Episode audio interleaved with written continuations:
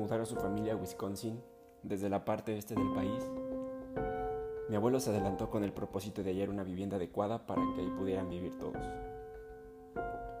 Pues bien, fue así como llegó a cierta ciudad de la hora del crepúsculo y se dedicó a buscar un lugar donde pudiera pasar la noche. Sin embargo, por alguna razón, esa noche el lugar estaba repleto de viajeros y el abuelo no hallaba ninguna posada u hotel con un cuarto libre que pudiera alquilar. Estaba a punto de renunciar a toda esperanza, cuando en las orillas de la ciudad se topó con un hotel de ruido, desgastado por los efectos de la intemperie, que además solo contaba con una habitación disponible. El abuelo no hizo ninguna clase de preguntas, pues estaba muy complacido por haber encontrado un lugar donde pasar la noche. Así que lo tomó de inmediato. Pues bien, el abuelo estaba cansado, que se quedó dormido justo antes de que su cabeza se posara en el almohadón de plumas. Sin embargo, a la mitad de la noche despertó. En un momento se hallaba dormido y al siguiente se encontraba totalmente despierto, como si alguien lo hubiese llamado por su nombre o hubiera escuchado algún ruido o algo más.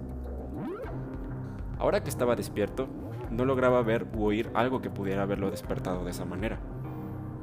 Así que optó por permanecer en la cama unos instantes, viendo a través de la ventana la forma en que se movían las sombras de un árbol contra el muro opuesto, bajo la pálida luz de la luna.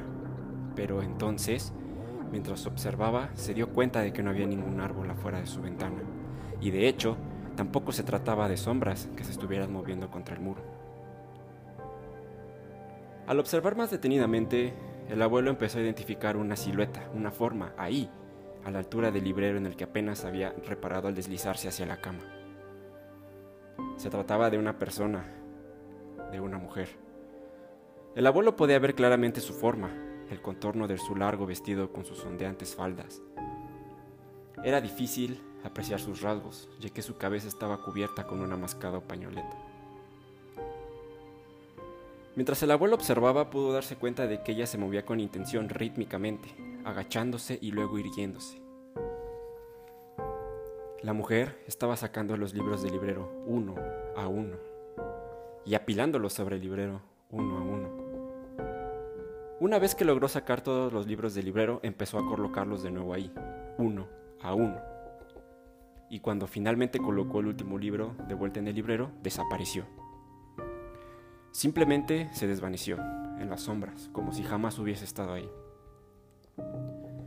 El abuelo apenas si podía creer lo que estaban presenciando sus ojos, pero estaba convencido de haberla visto, y sentía una enorme curiosidad al respecto. Le parecía sumamente extraño el que primero hubiera sacado los libros y luego los pusiera de nuevo en su lugar. Se preguntaba quién podía ser esa mujer y por qué moraba en esa habitación. A la mañana siguiente, el abuelo empezó a platicar con algunas personas de la ciudad. Les contó lo que había visto y les preguntó si sabían algo acerca del fantasma y de por qué la mujer se aparecía de esa forma.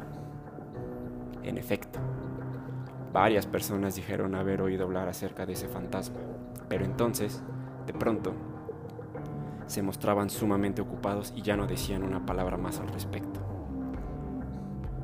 Finalmente, el abuelo se encontró con un anciano que estaba dispuesto a hablar.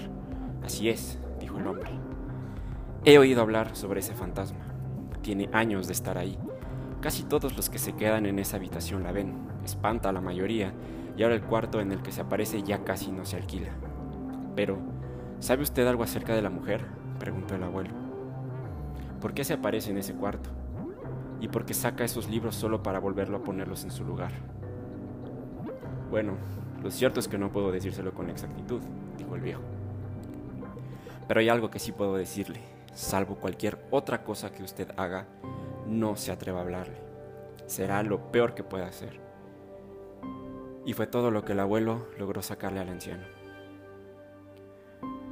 El abuelo se había pasado gran parte del día yendo de aquí para allá en su intento por obtener una respuesta acerca del fantasma que había visto, que olvidó buscar una casa que pudiera servir para su familia y encontrar otra habitación donde pasar la noche.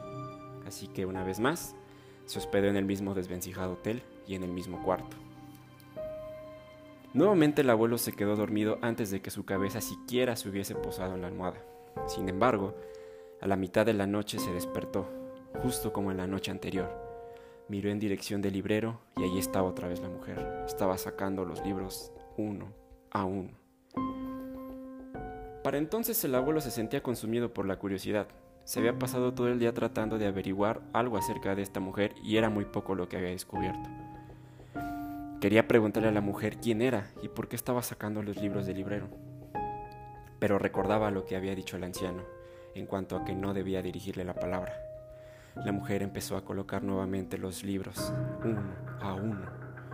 Y ustedes saben lo que sucede cuando alguien nos dice que no hagamos algo, simplemente nos come la impaciencia por hacerlo. Eso fue lo que le sucedió al abuelo. Ahora él no solo sentía curiosidad respecto a la mujer, sino que también se preguntaba por qué no podía hablar con ella. ¿Y qué sucedería en caso de que lo hiciera? Difícilmente podía contenerse. Las preguntas que deseaba hacerle se agolpaban en su interior mientras observaba cómo colocaba lentamente los últimos tres libros en el instante, uno a uno. El abuelo no pudo aguantar más.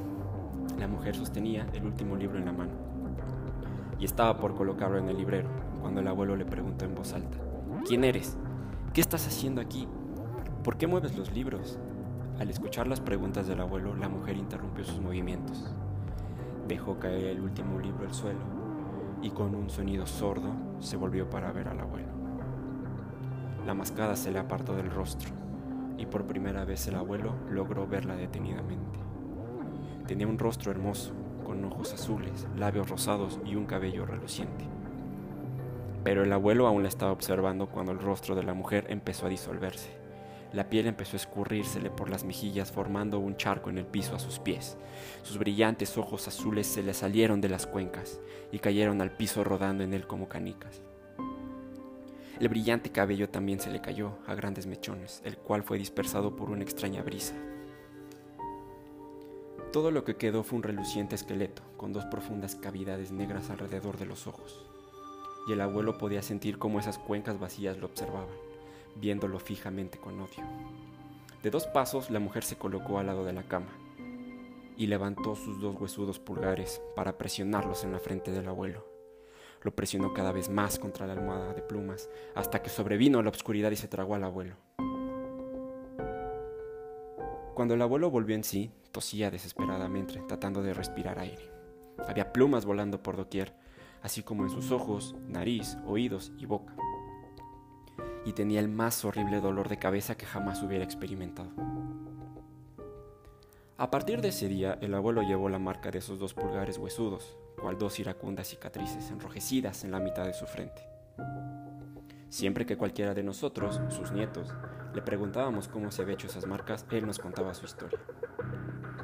Y al terminar, él agitaba sus descarnados pulgares diciéndonos que, desde entonces, él se convenció de que era mejor no volver a hacer preguntas impertinentes a personas que mejor harían en reservárselas para sí. Después de escuchar esto nos quedábamos sumamente quietos. Jamás supimos por qué ese fantasma se dedicaba a mover los libros y hasta este día supongo que nadie, ni siquiera el abuelo, sabe el secreto.